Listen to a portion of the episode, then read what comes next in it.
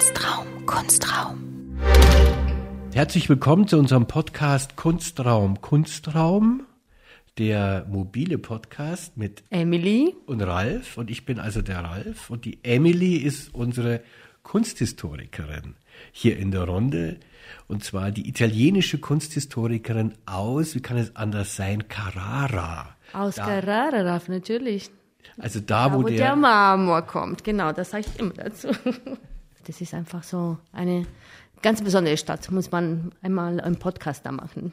wir werden da hinfahren. Das ist, glaube ich, schon Haben wir schon vor, oder? Haben wir wir haben es vor. vor im September ungefähr. im September. Aber jetzt sind bei wir noch in einer, in einer ganz anderen Kunstmetropole, nämlich hier in München im Kunstraum. Und unser Gast ist heute Monika Bayer-Wermuth. Hallo. Hallo Monika. Auch eine Kunsthistorikerin, oder? Hast du auch Kunstgeschichte studiert, noch ganz klassisch? Ja, ganz klassisch auf Magister mit Neue Deutsche Literatur und Geschichte im Nebenfach. Keine bayerische Kirchengeschichte. Keine bayerische Kirchengeschichte. Ich hatte bayerische Kirchengeschichte als Nebenfach. Ja, Ja, gar keine schlechte Idee. Dann kann man im Studium viel durch die Landen fahren. Das Voralpenland. und und- vor allem, man musste damals nur zwei Prüfungen abgeben in dem Fach. Deswegen Genau, wurde ich so erinnere mich, genau, Ja. ich erinnere mich, dass das, Ja, das war so eine war. ökonomische Wahl, das, ja, um das ein bisschen abzukürzen. Aber toll, also war auch sehr interessant eigentlich. Ja, und du hast aber dann statt bayerischer Kirchengeschichte englische Kirchengeschichte gemacht oder warum bist du an die Tate Modern gegangen danach?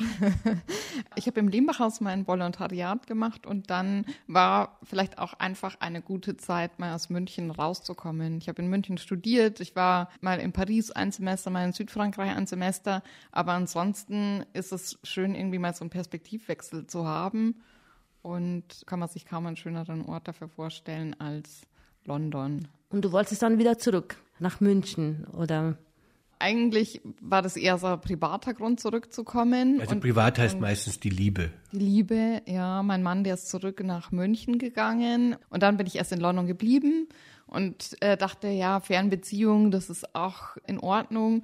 Und dann hat sich eben der Job am Museum Brandhorst ergeben und das war aber dann auch was, was ich wirklich wollte und wo ich wirklich auch total happy bin. und was machst du da gerade? Ich arbeite gerade an einer Nicole Eisenman Ausstellung, die wir im Museum ab März nächsten Jahres zeigen. Kunstraum, Kunstraum, der Podcast mit Emily und Ralf. Critical Review.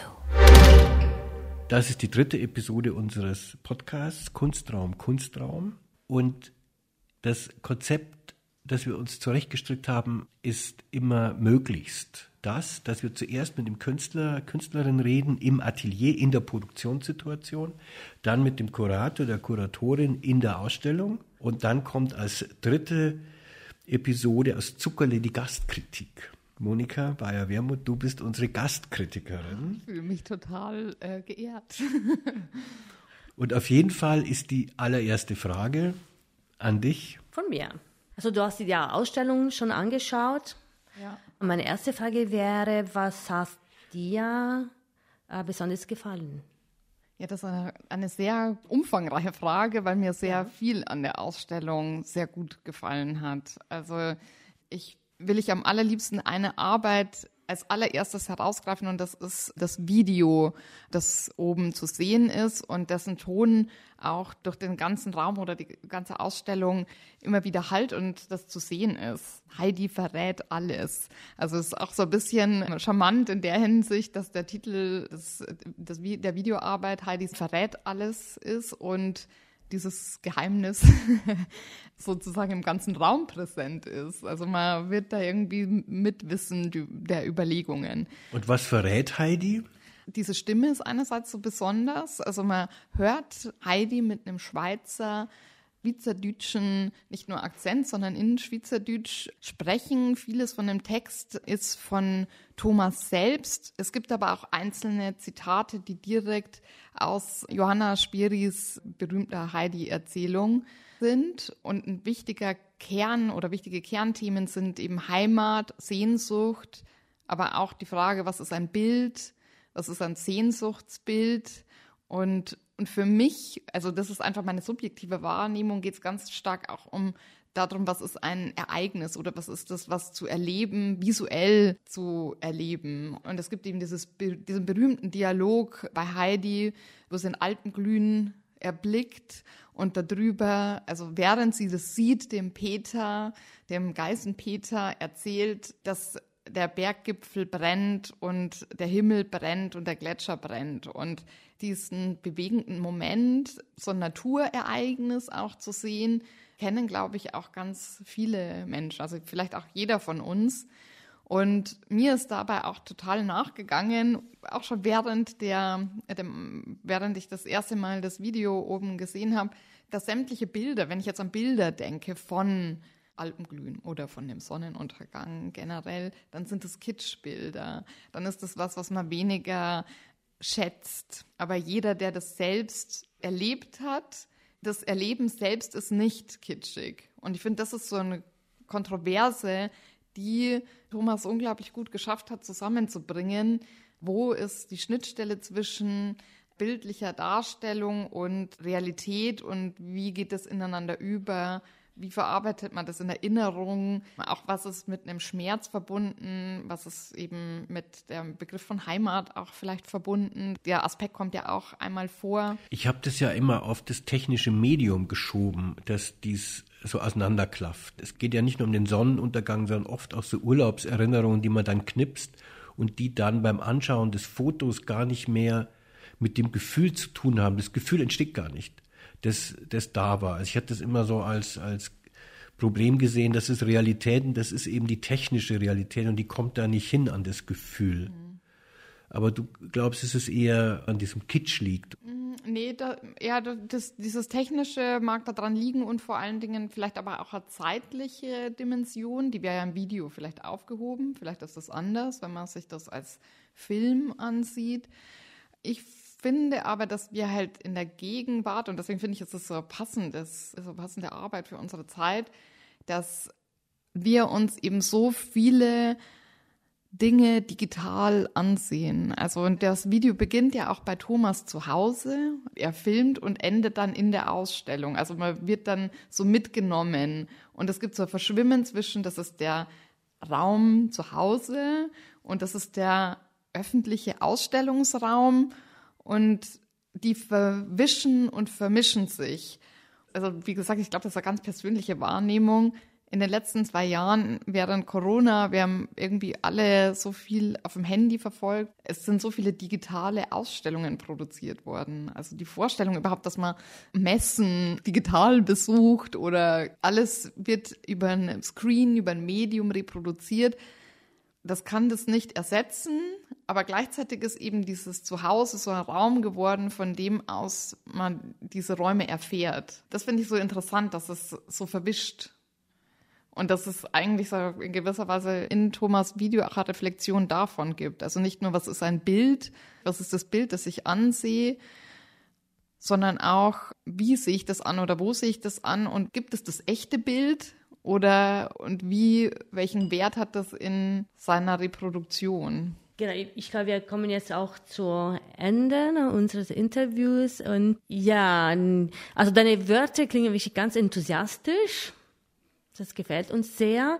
Was hat dir jetzt nicht besonders gut gefallen in der Ausstellung? Zwei Sätze. Die Kritik ist, mm, also ich muss tatsächlich ein bisschen darüber nachdenken. Ähm, nicht in, also umgekehrt mit der Frage, was hat mir am besten gefallen, es sind so viele Dinge, die mir dann sofort einfallen und jetzt ist es eher umgekehrt, dass es sich so reduziert, weil ich finde, dass es sehr konsistent ist und dass die Fotografien, die Projektion, die Ausstellungsarchitektur, dass das einen sehr stimmigen Dialog eingeht. Aber vielleicht hätte man an einzelnen Stellen sogar Dinge weglassen können. Also vielleicht hätte man es noch konziser zuspitzen können. Zum aber Beispiel? das ist eine. Kannst du uns ein ähm, Beispiel machen? Ich, ich finde, das wäre fast überheblich zu sagen, welche Arbeit man weglassen könnte.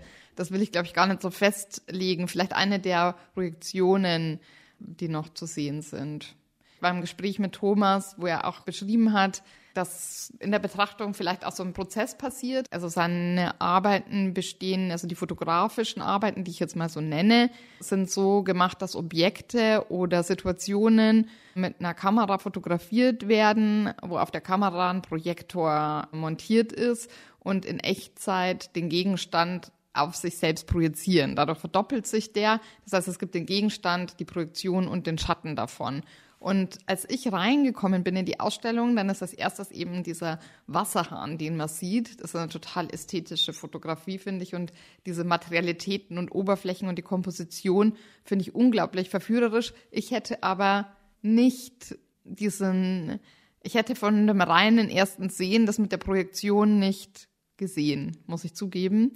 Und natürlich, wenn ich das dann an fünf Arbeiten sehe, dann vermittelt sich mir irgendwann, ach, ah, da ist was und dann gehe ich zurück und dann sehe ich dieses Detail auch bei der ersten Arbeit, die man gesehen hat. Insofern macht die Wiederholung natürlich auch Sinn. Aber wie gesagt, vielleicht hätte man das noch mehr zuspitzen können und reduzieren können und das ist aber die Luxuskritik. Darf ich Sterne vergeben? Nein, du darfst, Five Stars. Du darfst Five Stars für die Ausstellung. Ja. Okay. Sind schön. Five Stars? Five Stars von Five Stars, ja. Five of Five. Yes. Dann bedanke ich mich sehr herzlich. Ich bedanke mich auch sehr herzlich bei dir, Monika. Also nochmal Kuratorin im Brandhorst Museum. Ja, vielen Dank für eure Einladung und bis Genau. bald. Wir haben ein spezielles Konzept in diesem Podcast Kunstraum Kunstraum, nämlich dass die Gastkritiker und Gastkritikerinnen gerne auch eingeladen werden von uns, nach München zu kommen. Wir zahlen die Fahrt, die Übernachtung, ein kleines Per Diem. Und wie funktioniert das, wird euch jetzt Emily erzählen. Gastkritiker können sich einfach mal bei uns melden, wenn sie Interessen haben, Message oder E-Mail schreiben und wir melden uns zurück. Und wenn es passt, genau, werden sie eingeladen. Sie werden bei uns zwei, drei Nächte übernachten und die Ausstellung anschauen und dann äh, machen wir wieder so ein Gespräch. Kunstraum, Kunstraum. Weitere Episoden erscheinen aktuell auf unserer Homepage kunstraum-münchen.de oder überall dort, wo es Podcasts gibt. Unseren Ausstellungsraum finden Sie im Münchner Glockenbachviertel, Holzstraße 10, nahe Sendlinger Tor. Der Kunstraum München wird gefördert vom Kulturreferat der Landeshauptstadt München. Unser Podcast erscheint mit Unterstützung der Stiftung Kunstfonds im Rahmen von Neustart Kultur.